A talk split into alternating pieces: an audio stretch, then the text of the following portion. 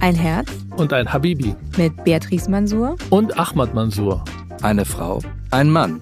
Zwei Kulturen, zwei Religionen, zwei Welten.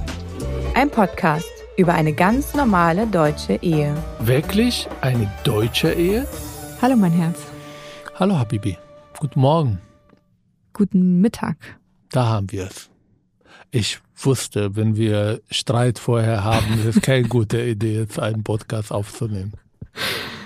Aber den Streit können wir danach ausdiskutieren, auf dem Weg nach Hause. Ich bitte Nicht darum.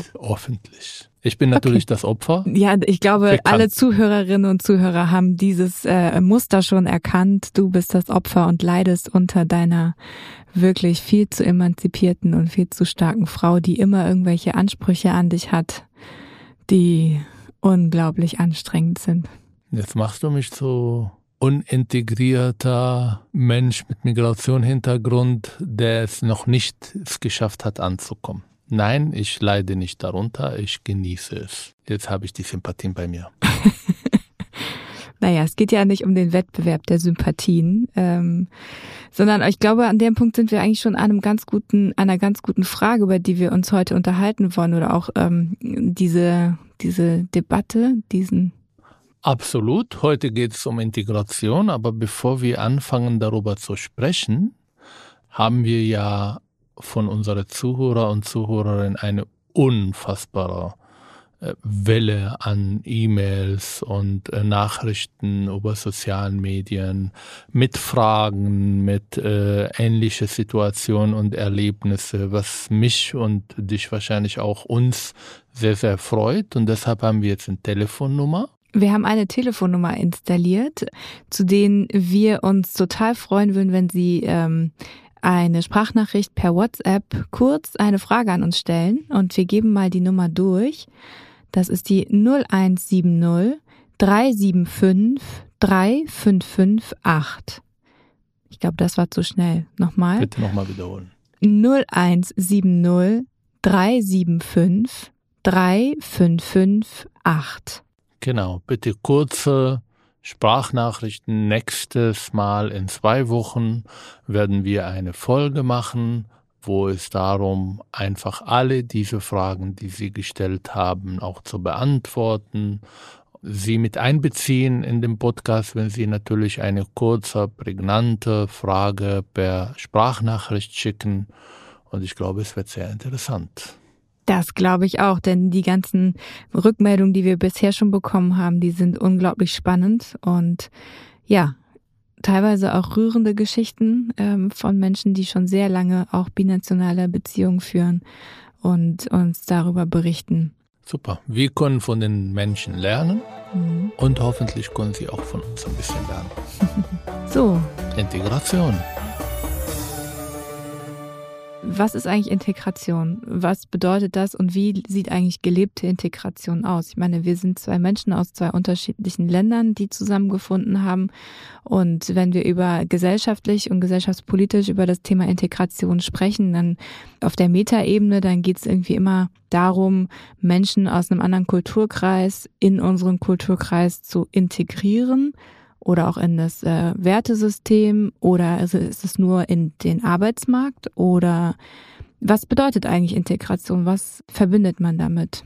Hier müssen wir politisch sein, Mhm. weil es geht nicht nur um unsere Ehe. Also ich glaube, die Betrachtung äh, der Integration in eine Ehe ist ganz, ganz anders als gesellschaftlich das getan werden muss. Integration ist natürlich emotionales Ankommen in eine Gesellschaft und für diese emotionales Ankommen braucht man auch emotionale Zugänge. Und Ehe ist natürlich der perfekte emotionale Zugang in der Mehrheitsgesellschaft. Ich erinnere mich an die ersten Monaten mit dir. Ähm, du hast damals gesagt, für mich wäre Deutsch eine Arbeitssprache, keine emotionale Sprache. Ich habe meine Schwierigkeiten nach so vielen Beziehungen mit arabischen Frauen auf einmal Liebe und äh, Intimität auf Deutsch zu führen. Die Worte habe ich nicht und ich habe auch keine emotionale Verbundenheit mit diesen Worten. Das hast du damals auch zu Recht auch bemerkt und das auch angesprochen.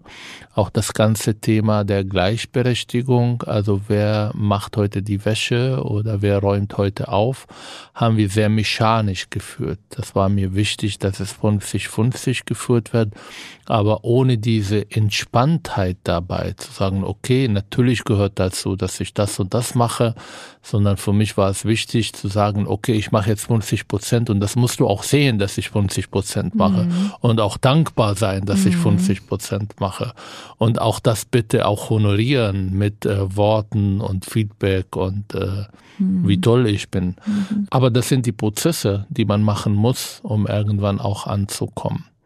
Aber gesamtgesellschaftlich habe ich das Gefühl, bei vielen ist Integration nicht anders als Sprache plus Arbeit minus Kriminalität. Also wenn ich die Sprache lerne, wenn ich äh, Arbeit habe und wenn ich nicht straffällig geworden bin, dann bin ich super integriert.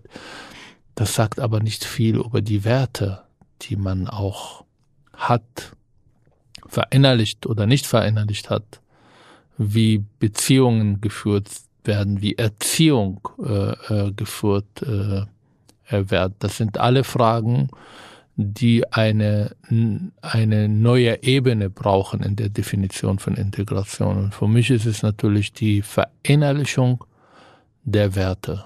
Mhm. Zu begreifen, dass Gleichberechtigung nicht ein Muss und nicht etwas, was machen muss, um dann zu sagen, okay, ich bin jetzt äh, irgendwie integriert oder Meinungsfreiheit oder auch teilweise bestimmte kulturelle Hintergründe und Eigenschaften zu reflektieren, in Frage zu stellen, sondern zu begreifen, dass die Grundgesetze dieses Landes eigentlich eine Bereicherung für mich und meine Familie sind. Und das ist verdammt hart. Das ist etwas, was nicht innerhalb von ein oder zwei Jahren passiert. Das ist nicht etwas, was man in einem Integrationskurs lernt, sondern das Alltag. Alltag, der sehr, sehr schwierig ist. Wir haben mal über den einfachen und über den schweren Weg gesprochen. Mhm. Der einfache Weg wäre natürlich eine Frau zu haben, die alles tut. Also der einfache Weg für dich.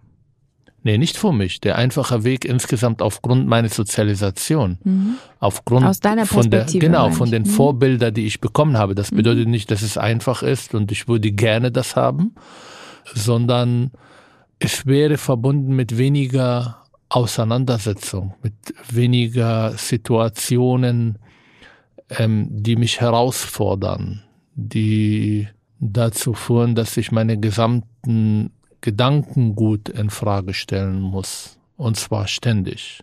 Ja, also ich glaube, dass einfach, das ist das, was man sagt mit Sozialisation. Also du bist eben in einem Ordnungssystem sozialisiert worden. Das ist etwas, was du verinnerlicht hast, genauso wie ich in meinem Ordnungssystem ähm, sozialisiert und geprägt bin. Und dann ist auch etwas, was sozusagen keinen bewussten Verarbeitungsprozess bedarf, dass ich dann schon antizipiere, wie sich jemand verhält oder was dann auch von mir in der Situation angebracht ist, wie ich mich verhalte oder wie ich darüber denke, wie ich das bewerte. Und ähm, das ist etwas, was dann, wenn man eben mit zwei verschiedenen Ordnungssystemen konfrontiert ist, die vielleicht sich eben unterscheiden an manchen Stellen, vielleicht sogar auch grundlegend unterscheiden, dann kommt immer dieser bewusste Prozess dazu, dass man eben die Situation bewusst analysiert, bewusst sagt, okay, in meinem eigentlichen Ordnungssystem würde ich jetzt das oder das daraus denken oder das oder das so oder so handeln, aber ich möchte es anders machen und dann ist die Frage, wie und das muss ja bewusst, bis das wieder verinnerlicht ist, das dauert eine Weile. Das ist wie jede äh, Verhaltensveränderung im Grunde genommen, die man, weiß ich nicht, man möchte weniger essen, man möchte mehr Sport machen, ähm, die ja auch einfach einen ultra ähm, schwierigen kognitiven Prozess bedarf. Ich bin mir nicht sicher, wenn man über den einfachen Weg ist, dass dieser einfache Weg einfach wäre. Also erstmal das weiß ich, ich nicht, ob ich, ob ich zufrieden bin, mit einer unemanzipierter Frau äh, zusammen zu sein. Vielleicht komme ich nach Hause und das Essen ist da, mein Hemden sind gebügelt, ich muss jetzt nicht irgendwie Wendel wechseln und meine Tochter ins Bett bringen und ich muss äh, das und das nicht machen, sondern ich kann den Pascha spielen. Vielleicht kurzfristig ist das eine Erleichterung oder eine Art von Entspannung, aber ich bin mir nicht sicher, dass ich da glücklich sein werde. Und ich will jetzt nicht sagen, dass jede deutsche Frau eine emanzipierte Frau ist und jeder, die aus meinem Kulturkreis kommt, ähm, nicht emanzipiert wäre, sondern es hat mit der Persönlichkeit, mit der Erziehung, mit der Sozialisation dieser Frau. Damals habe ich natürlich aufgrund von Vorurteilen dich auch aufgenommen als emanzipierte deutsche Frau, aber das hätte ich auch wahrscheinlich mit einer arabischen Frau genauso gehabt aufgrund ihrer Sozialisation. Du hast schon den Finger gehoben, du willst noch mal was sagen. Also die Frage ist ja tatsächlich, woran machst du Emanzipation fest? Und das ähm, lass mal das in unserer Beziehung anschauen. Ja. Konkreter werden. Genau, bitte. Woran machst du fest, dass du mit einer emanzipierten Frau verheiratet bist? Du solltest vielleicht sagen, warum du immer eine emanzipierte nee, Frau bist. Aus deiner. Perspektive. Du ordnest dich nicht unter. Du hast eine Meinung und die äußerst du und du bist nicht bereit, bestimmte Verhaltensweisen von mir einfach auch so zu akzeptieren, sondern du stellst sie in Fragen. Du diskutierst darüber. Du hast eine Vorstellung, wie du leben willst, auch in einer Beziehung. Du bist unabhängig, das heißt, ich kann jetzt glücklich sterben und ich weiß, dass meine Tochter und du eigentlich auch weiterhin in Wohlstand leben wirst, weil du dich auch nicht von mir abhängig gemacht hast. Du hast eine sehr klare Vorstellung, wie deine Karriere, also beruflichen Weg gehen soll, was du für Ziele haben solltest. Und du hast eine klare Vorstellung, wie eine gleichberechtigte Beziehung zu führen ist. Das bedeutet nicht, dass ich alles mitmache oder freiwillig mitmache. Schade. Und ich weiß, dass ich gegen viele Sachen versuche zu kämpfen. Mhm. Aber das gesamte Weg ist klar, in welche Richtung das geht. Bist du? nee, finde ich, ist schön, was du sagst. Äh, dass du mich so wahrnimmst, äh, gefällt mir. Nimmst du dich so wahr? Ja, doch. Ich nehme aber auch wahr, dass es für dich eben manchmal anstrengend ist, dass ich äh, diskutiere, dass ich manches in Frage stelle. Anstrengend? ich bin fast jede Woche kurz vor einem Herzinfarkt. Das stimmt nicht. Das ist jetzt arabische Übertreibung. ich sehe, dass so die größte Challenge am Anfang war wirklich dieses, ähm, die Challenge für dich. Du hattest plötzlich jemanden gegenüber, der mit dir auf Augenhöhe war. Und das fandst du total reizvoll, so habe ich es wahrgenommen, weil plötzlich auch dieser geistige Austausch irgendwie da war. Und das ist auch eine Form von Entlastung habe ich bei dir wahrgenommen, weil es eben auch manche Entscheidungen gab, die du nicht treffen musstest. Also zum Beispiel, als wir entschlossen hatten dann, dass wir heiraten wollen und ähm, dass wir eine Wohnung zusammen kaufen, das hätte dich, glaube ich, alleine total überfordert. Irgendwie, wie macht man das? Wie funktioniert das überhaupt? Auch so eine finanzielle Verpflichtung über so viele Jahre irgendwie einzugehen. Ich glaube, wäre ich nicht deutsch und auch eigentlich recht klar, dass wir unser Lebensmittelpunkt auch in Deutschland behalten werden. Vielleicht werden wir mal irgendwann so Pendler und nach Israel äh, in den Wintermonaten sein. Aber so der Kernmittelpunkt, das ist, glaube ich, ziemlich klar, dass es hier bleiben wird. Und wäre ich jetzt eine arabische Frau, emanzipiert und so weiter, lassen wir alles gleich, nur das andere, glaube ich, dann wäre dir das schon schwerer gefallen, diese Entscheidung, so sich zu verwurzeln, so lange zu sagen, ich muss Geld hier bezahlen. Da habe ich das Gefühl gehabt, das hat dich entlastet und du hast auch ganz viel mir übergeben, auch an Entscheidungen, auch, ja. Es wäre mir verdammt schwierig gefallen, mhm.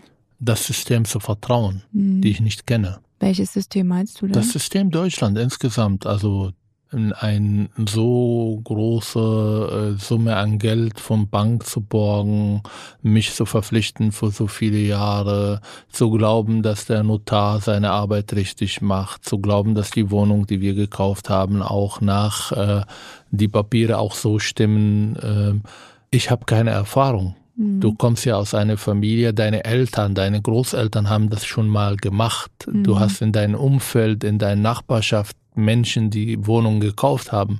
Ich habe keine. Mhm.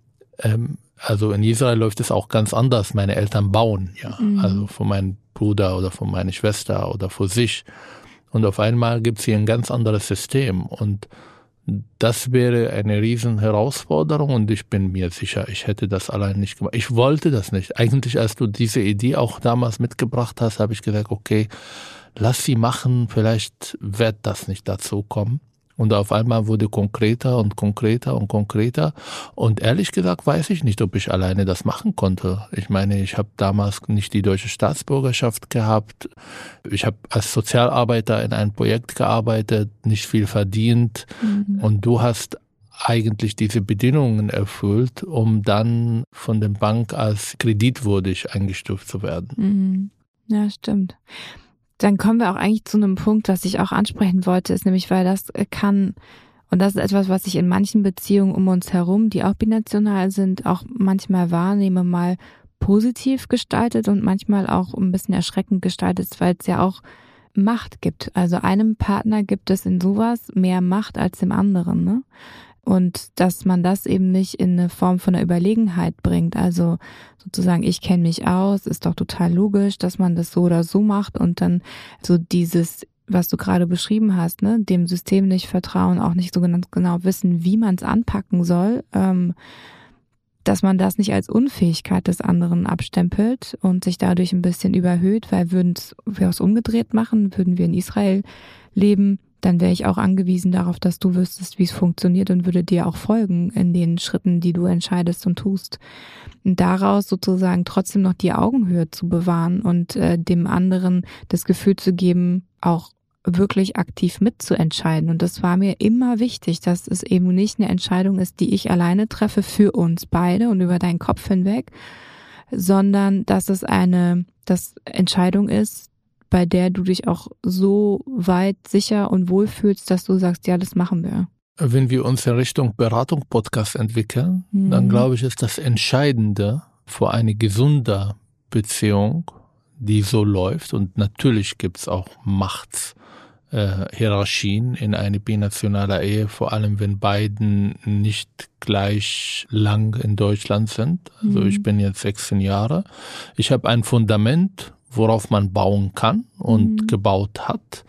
Aber stell dir vor, Beziehungen, wo Liebe zum Beispiel im Ausland entsteht und sechs Monate später ist die Frau oder der Mann von Ausland in Deutschland mit einem Partner oder Partnerin zusammen, die hier geboren aufgewachsen ist. Mhm. Das sind Sachen, die wirklich auch entscheidend sind, äh, wie die Beziehung auch in der Zukunft geführt wird. Oder ich muss jetzt an importierte Bräute denken, die aus mhm. der Türkei oder Libanon nach Deutschland kommen, ohne wirklich überhaupt Deutsch zu können und dann hier mit jemandem zusammen sind, die die hier geboren aufgewachsen sind. Und ich mhm. habe ja mehrere begleitet, auch in meiner Arbeit von Frauen, die die von ihren Männern äh, gesagt bekommen, wenn du dich scheiden lassen willst, dann bist du kein Deutscher, du wirst abgeschoben und die Kinder bleiben bei mir. Mhm. Und das ist natürlich ein Missbrauch von Macht, die äh, in Extremfällen stattfindet.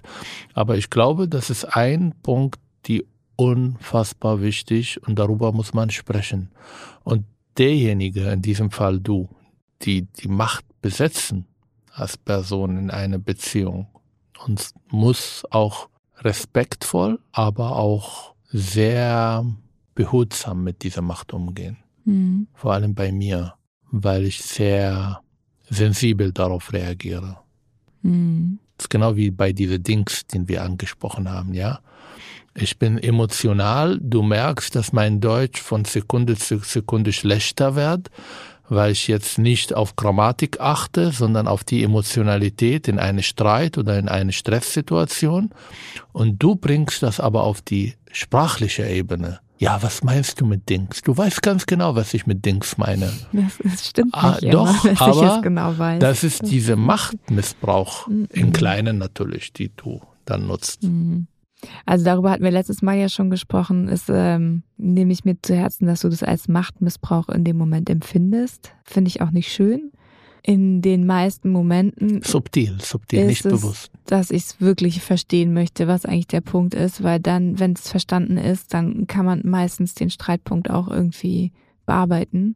Aber wenn du nicht verstehst, was ich sage, ich verstehe nicht, was du sagst, dann streiten wir weiter bis zum St. Nimmerleinstag. Oder jetzt zum Beispiel mit dem Steuer. Ja, hm. also ich bekomme vom Finanzamt einen Brief Und ich krieg Panik, weil mhm. vor 16 Jahren hat man mir gesagt, alles kann man in Deutschland machen, außer irgendwas mit den Steuer, was nicht in Ordnung wäre, ja?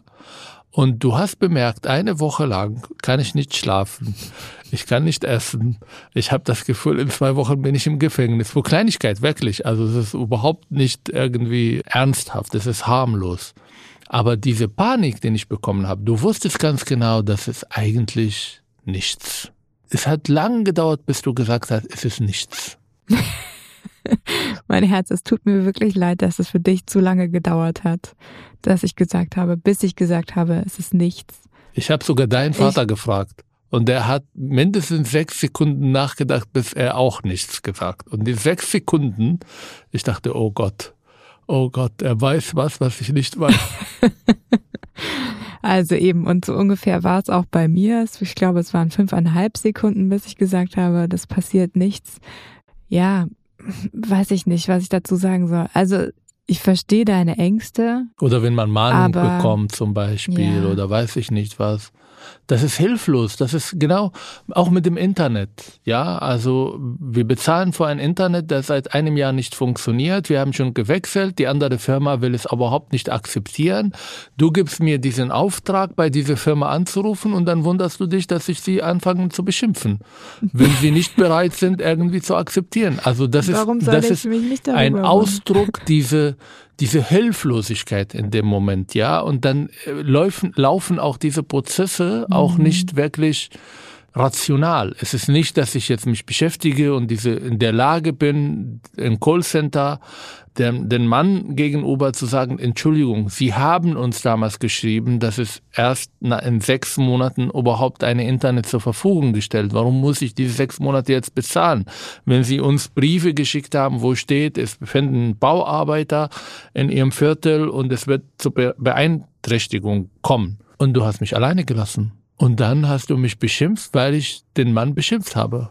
Also erstens mal, ich finde es in unserer Beziehung nicht richtig, wenn ich dir Sachen abnehme, weil ich glaube, dass ich sie besser kann als du.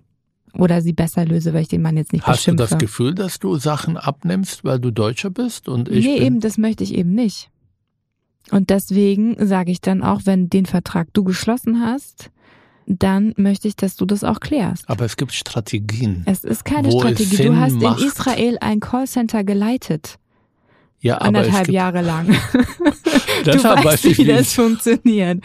Das, also von daher, ich finde, ja, man hat Rücksicht zu nehmen auf mancherlei Dinge, aber ich traue dir auch total viel zu.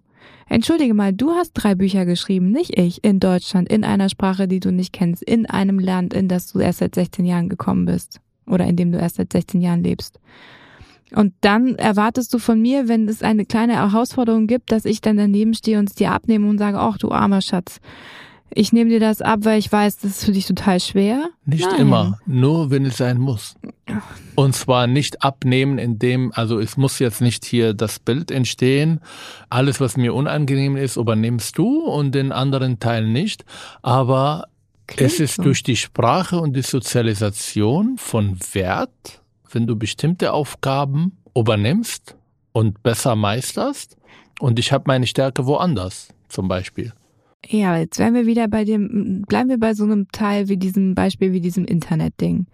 Wie hätten wir das besser lösen sollen? Ich hätte anrufen sollen? Weiß ich nicht. Ja, eben. Ich stelle das in Frage. Aber es gibt ja solche Situationen oft, wo ich das Gefühl habe, es solltest du übernehmen, weil du kannst es besser meistern und dann wehrst du dich dagegen. Zum Beispiel nach etwas fragen, ja, wo wir Leute brauchen. Keine Ahnung, ähm, können wir jetzt für unsere Tochter die Toilette in einem riesen Einkaufszentrum benutzen, wo steht ganz klar keine Kundentoilette, ja.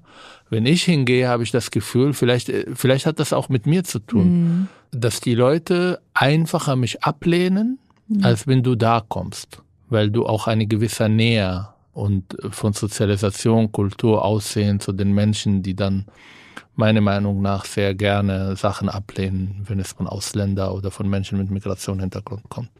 Hm.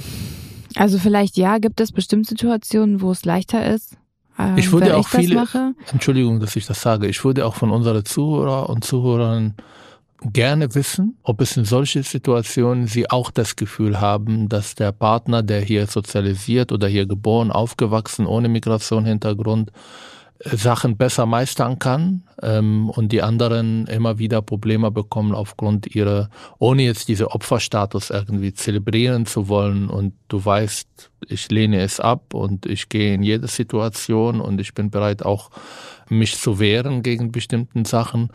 Aber das sind diese Kleinigkeiten, wo man keine Lust hat auf auf Streit oder keine Lust hat ja, auf aber Ablehnung. Manchmal, manchmal antizipierst du diese Reaktion von anderen Leuten ohne es versucht zu haben und glaubst, dass zum Beispiel die Mitarbeiterin dir sagt, nee, du darfst mit deiner Tochter dann jetzt nicht hingehen, weil es nur äh, keine Kundentoilette ist. Und ohne, dass du es überhaupt versucht hast. Es kam ja dazu. Ja, aber das geht mir ja auch so. Auch mir gegenüber äh, gibt es Menschen, die sind einfach auch unfreundlich und auch mir gegenüber sagen Menschen nein. Das passiert auch, dann kann ich jetzt auch sagen, es passiert, weil, weiß ich nicht, ihnen haben meine Augenfarbe nicht gefallen oder die Art und Weise, wie ich sie angesprochen habe oder was auch immer. Ich wehre mich dagegen, sozusagen mit dir Dinge abzunehmen, weil du das Gefühl hast, sie sind dir unbequem und sie sind vielleicht schwer. Ich bin einverstanden. Können wir vielleicht uns einigen, dass ich einmal im Monat ein Option habe, Sache, eine Sache abzugeben, weil ich das Gefühl habe und meine Einschätzung in die Richtung geht, dass du es besser meistern kannst. Und du kannst einmal auch bei mir das machen. Einverstanden. Super. Einmal. Glaubst du, bin ich integriert? Jetzt habe ich zu lange gezögert mit meiner Antwort, richtig? Mhm, ich zähle schon die Sekunden. Natürlich bist du integriert. Juhu. Die Frage ist aber, also das ist jetzt meine Perspektive, dass du integriert bist. Ich glaube, andere Menschen setzen andere Maßstäbe an die Integration.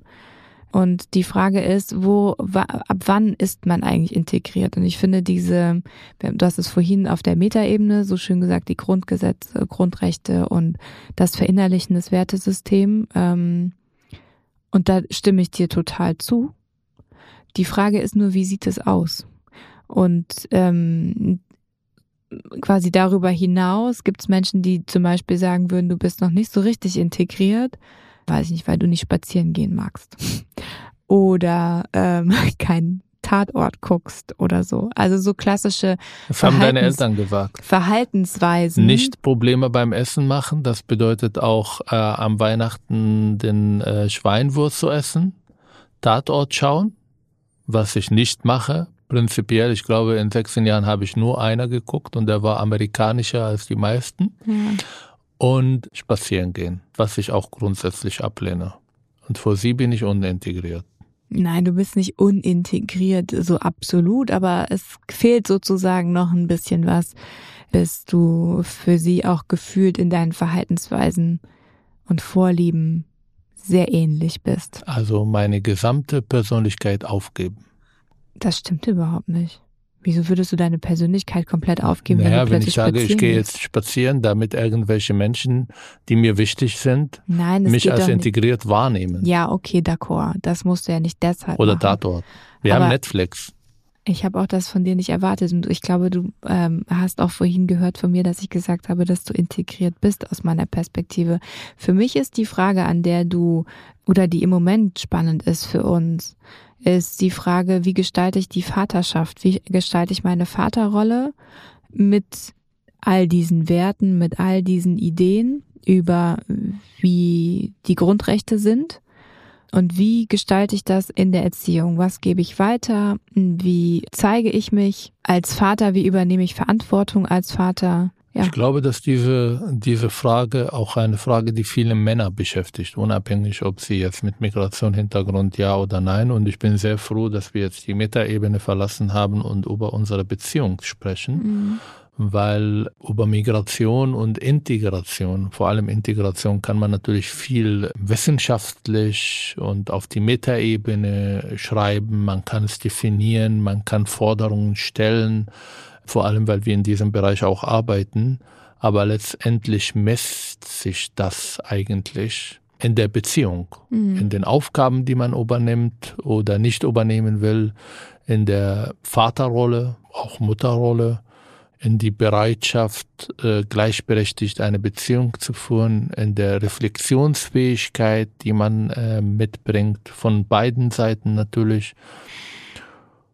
Und das war auch meine Frage, ob da auch eine gewisse, ähm, ob du da auch bei mir diese integriert auch siehst oder ob du immer noch das Gefühl hast, dass ich mit mir kämpfe bei bestimmten Themen.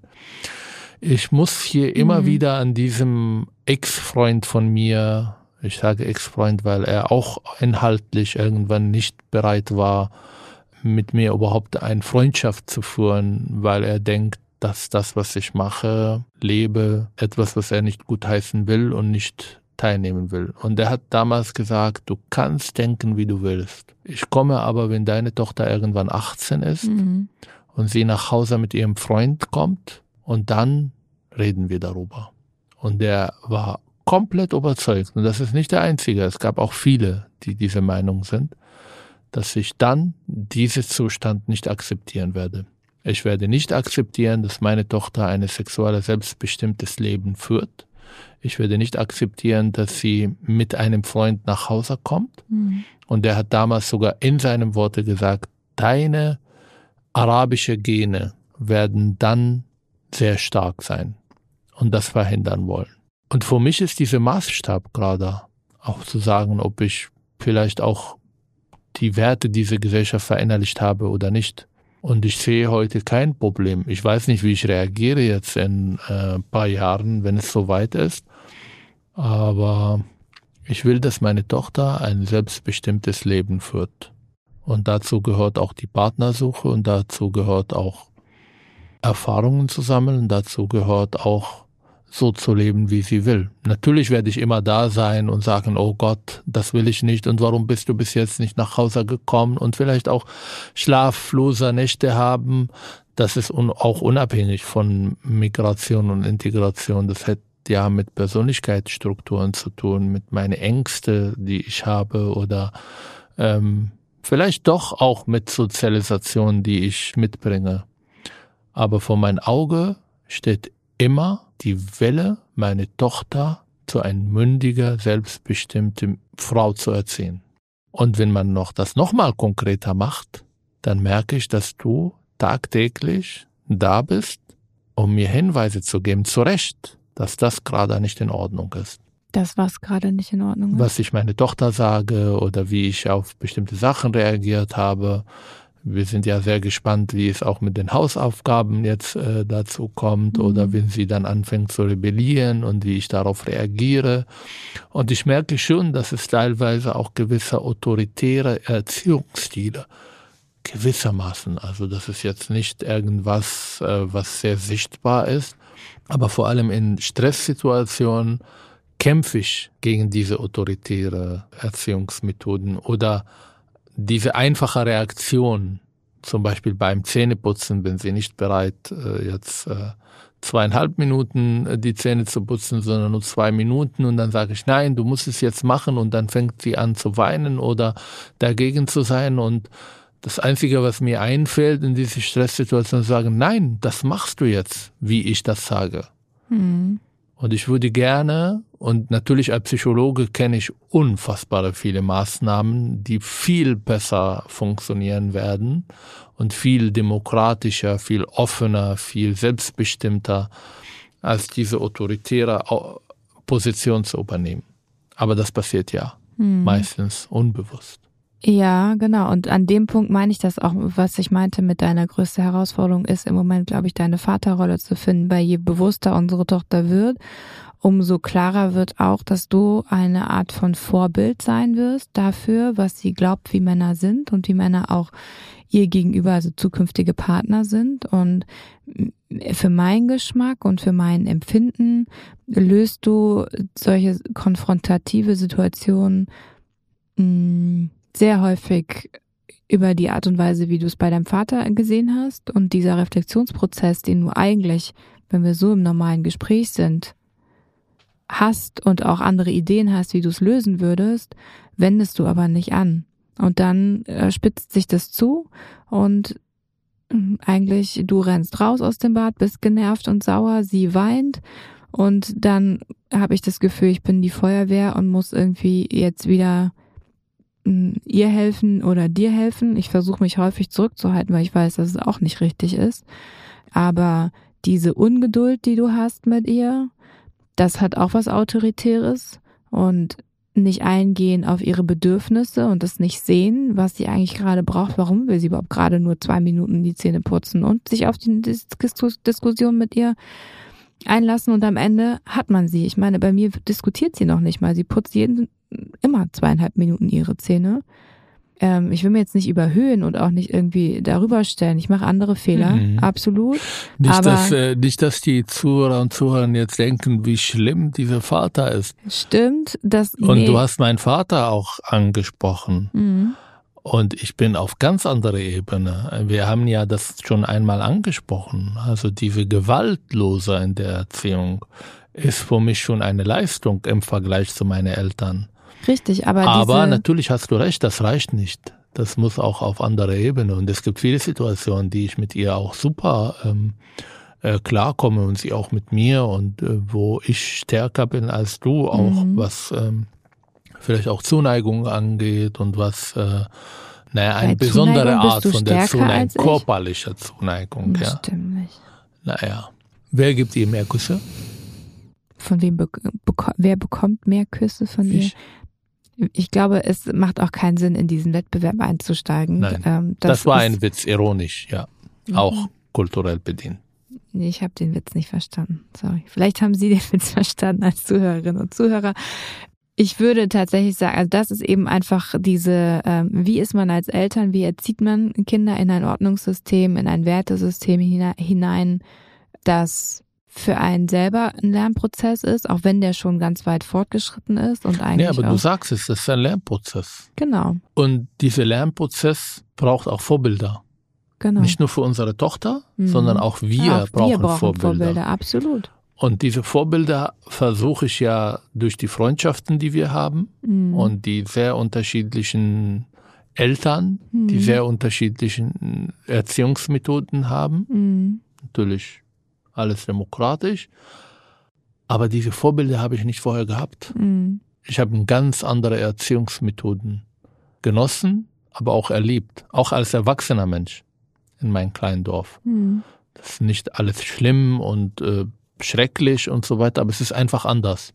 Auch die Aufgabe des Kindes ist anders, auch mhm. die Erziehungsstil ist anders. Übrigens in beiden Kulturen, auch teilweise in der jüdische Gemeinde, äh, äh, jüdische äh, Gesellschaft in Israel. Auch die Art und Weise, wie man Kinder zelebriert zum Beispiel und äh, wie man Kinder erzieht, ist komplett anders. Mhm. Es ist, ich sag so, die Eltern stehen meistens im Mittelpunkt und nicht das Kind. Mhm. Und deshalb brauche ich deine Hilfe, um das besser meistern zu können. Ich möchte gerne dir Hilfe geben, aber dabei die Augenhöhe nicht verlieren. Aber wenn wir über Integration sprechen und binationaler Ehe, muss ich mich integrieren oder musst du dich auch integrieren? Mhm. Ich glaube, fast die ganze Zeit bisher klingt so, als ob eigentlich ich immer die Prämisse stelle, dass du dich nur bewegen Macht, musst. Macht. so seid ihr Deutsche. Spaß. Man muss sich von beiden Seiten bewegen, ansonsten klappt das nicht oder nicht gut oder einer gibt sich auf und ähm, und kann seine kulturelle Identität auch gar nicht mehr beibehalten. Ich glaube, die Kunst ist, dass beide ihre kulturelle Identitäten beibehalten können, aber beide auch die das Interesse für die jeweils andere haben und man Wege findet. Also gerade dieses Thema wie erzieht man das Kind? Wie gestaltet man seinen Alltag? Wie spontan ist man? Wie sehr muss man etwas planen? Was auch immer es ist. Ich glaube, das ist einfach ein mit gegenseitig aufeinander zubewegen, miteinander aushandeln und auf die Bedürfnisse auch des jeweils anderen schauen. Im Moment hast du mehr das Bedürfnis, zum Beispiel, ähm, was das Essen angeht, zu bestimmen und dass es eben sehr arabisch ist und du hast da deine Sehnsüchte und das ist auch total okay. Das muss ich jetzt nicht bekämpfen und dir deinen Raum geben und vielleicht in zwei Jahren hast du andere Bedürfnisse. Vielleicht willst du dann mehr, weiß ich nicht, keine Ahnung, Musik hören, die Inneneinrichtung arabischer machen, whatsoever. Aber nicht, dass man in zehn Jahren aufwacht und man lebt in Arabien äh, mit in Berlin. Was ja auch passieren konnte, wenn man diesen Prozess nicht als Verhandlung zwischen zwei Personen versteht. Also ich mhm. glaube, man mischt sich, ähm, da mischen sich enorm viele Faktoren ja. mit ein. Es ist nicht nur Integration, ja, Kultur, Tradition spielt eine Rolle, die ist auch sehr allgegenwärtig in vielen Entscheidungen. Wir reden ja ähm, seit mehreren Folgen ähm, über Beziehung und wo die Kultur oder die Tradition eine Rolle spielt. Wir reden heute über Integration und merken wir, dass wir sehr unterschiedlich sozialisiert sind, dass wir sehr unterschiedliche Vorstellungen haben, ähm, wie Erziehung sein soll, wie Beziehung sein soll und es ist nicht einfach, aber auf der anderen Seite gibt es auch andere Faktoren, die jetzt mit Integration nichts zu tun haben. Es hat mit Kommunikation zu tun, mit Persönlichkeitsstrukturen zu tun, äh, mit Sehnsüchte zu tun, die teilweise kulturell sind, teilweise sehr individuell und persönlich sind. Und ich glaube, eine gute Beziehung ist eine Beziehung, der in der Lage ist, all diese Faktoren mit einzubeziehen und tagtäglich immer in Verhandlung zu sein. Und manchmal gibt es Streit, Manchmal gibt es Missverständnisse, manchmal gibt es Rückschritte, wo, oder wo man das Gefühl hat, ich mache es jetzt extra und koche jetzt extra irgendwas Deutsches, was mein Ehemann überhaupt nicht mag, um ihm zu sagen, wir sind in Deutschland. Ähm, oder ich zum Beispiel das Gegenteil mache es bleibt nur eine Maßnahme, die gut funktioniert. Und zwar diese respektvoller Miteinander. Mhm. Dass man darüber spricht, dass man verhandelt, dass man seine Wünsche und seine Bedürfnisse äußert und die können sich ändern. Und ich finde es ganz wichtig, den Respekt davor zu haben, welche Bedürfnisse und welche Wünsche du äußerst oder auch ich äußere und dass sie gehört und gesehen werden und ihren Platz bekommen. Und die Bedürfnisse oder auch Wünsche, klar, das ist immer eine Mischung zwischen Persönlichkeit, zwischen Sozialisation, zwischen so diesem Idealbild, wie wünscht man und stellt man sich sein Leben vor und auch Kultur. Und zwar von beiden Seiten. Absolut. Auch meine Kultur hat ihre Berechtigung. Du hast ja vor zwei Tagen einen Vortrag gehalten über die Integration und Migrationsphasen, sehr mhm. wissenschaftlich. Mhm. Aber du weißt, wenn man als Migrant seine komplette Kultur aufgibt und diese Drang nach Assimilation hat, mhm. was viele Islamisten mir vorwerfen, ja. Ich mhm. will eigentlich keine Integration, sondern Assimilation und ich suche ja die Zustimmung von der Mehrheitsgesellschaft und Onkel Tom, Araber oder Haussklave und alles Mögliche müssen wir hier nicht äh, äh, ausführlich diskutieren. Aber bei den meisten Menschen, die keine Bewusstsein für ihre Kultur haben und auf einmal alles aufnehmen, ohne zu reflektieren, ohne einen Prozess zu erlauben, mhm. diese Ankommen und Auseinandersetzung mit Unterschiede, Auseinandersetzung mit äh, neue Aspekte, neugierig sein, aber auch äh, das nach Maß zu tun und auch die Zeit zu nehmen, bei jedem Schritt äh, alles zu reflektieren, dann kommt das in 20 oder 30 Jahren, wo die Leute aufwachen und sagen, oh, jetzt brauche ich meine Kultur. Mhm. Und viele Beziehungen gehen dann kaputt, mhm. weil dann bist du nicht meine Geliebte, meine Partnerin, sondern du verkörperst eigentlich das, was ich aufgegeben habe. Mhm. Und in einer Beziehung will ich, dass du verkörpert, was ich dazu gewonnen habe und nicht, was ich aufgegeben habe. Mhm ist interessant. Ich muss gerade an ein Beispiel denken, an eine Freundin, deren Eltern beide eingewandert sind, unabhängig voneinander, die sich hier kennengelernt haben. Ähm, und der Vater war ultra erfolgreich, hat wirklich hohe Positionen bekleidet, waren vier Kinder und er hat, glaube ich, nach außen hin sich so sehr angestrengt, seine eigene kulturelle Identität abzustreifen und sich die neue anzuziehen, dass bei ihm nach, ich glaube, 30, 35 Jahren, die er in Deutschland war, mit einem Mal so eine Macht der, des Heimwehs ihn überschwommen hat, dass er, also nicht ganz eine Nacht- und Nebelaktion, zwar schon ziemlich vorgeplant, aber so, naja, ein gutes Jahr etwa hat es gedauert. Und dann ist er verschwunden und ist zurückgegangen, hat seine Familie hier gelassen und ist zurück in sein Heimatland gegangen, alleine, ähm, und hat gesagt, ich kann nicht mehr in Deutschland leben. Ich muss wieder zurück. Und das ist, glaube ich, das, was du gerade auch meintest. Und das war natürlich erschütternd, weil die Kinder sind alle in Deutschland geboren. Sie haben beide Eltern sind aus dem gleichen kulturellen Herkunftsland und her also sozusagen Herkunftskultur. Und beide Eltern sind so unterschiedlich umgegangen mit dem Ankommen in Deutschland. Und die Kinder wiederum, ne, also generationsübergreifende Ankommen und Anpassungsprozesse, die da stattgefunden haben, wo man auch sehen konnte, von Kind zu Kind wurde die Muttersprache, die die Mutter ihnen ähm, mitgegeben hatte, schlechter. ähm, und Deutsch war immer mehr die, die Kernsprache. Die Kinder haben auf Deutsch gesprochen, auch innerhalb der Familie und die Mutter und der Vater haben auf ihrer Muttersprache geantwortet. Ja, und dann mit einem Mal diese wahnsinnige Macht und die Mutter, die eigentlich hier nach diesen klassischen Maßstäben wirklich nicht wirklich integriert war. Sie hat nicht mehr gearbeitet, seitdem die Kinder auf die Welt gekommen sind. Sie sprach Deutsch nicht gut.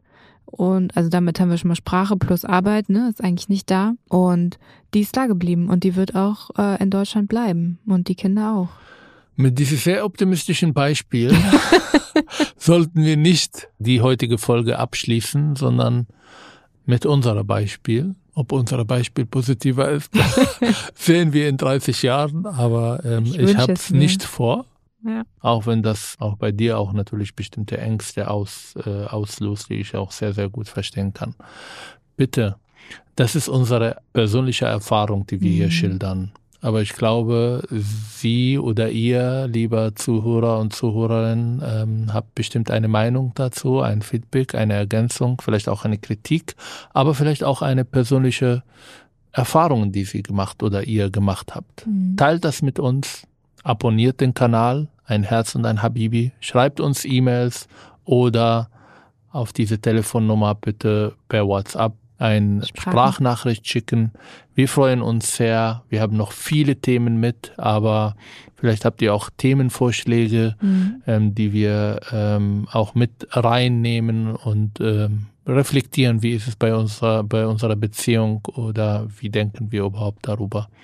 Bleibt bitte alle gesund. Danke für das Zuhören und äh, bitte erzählt eurer Freunde und Freundinnen, dass so eine Podcast gibt und er braucht Leute, die ihn zuhören, damit unsere persönliche Geschichte noch öffentlicher wird.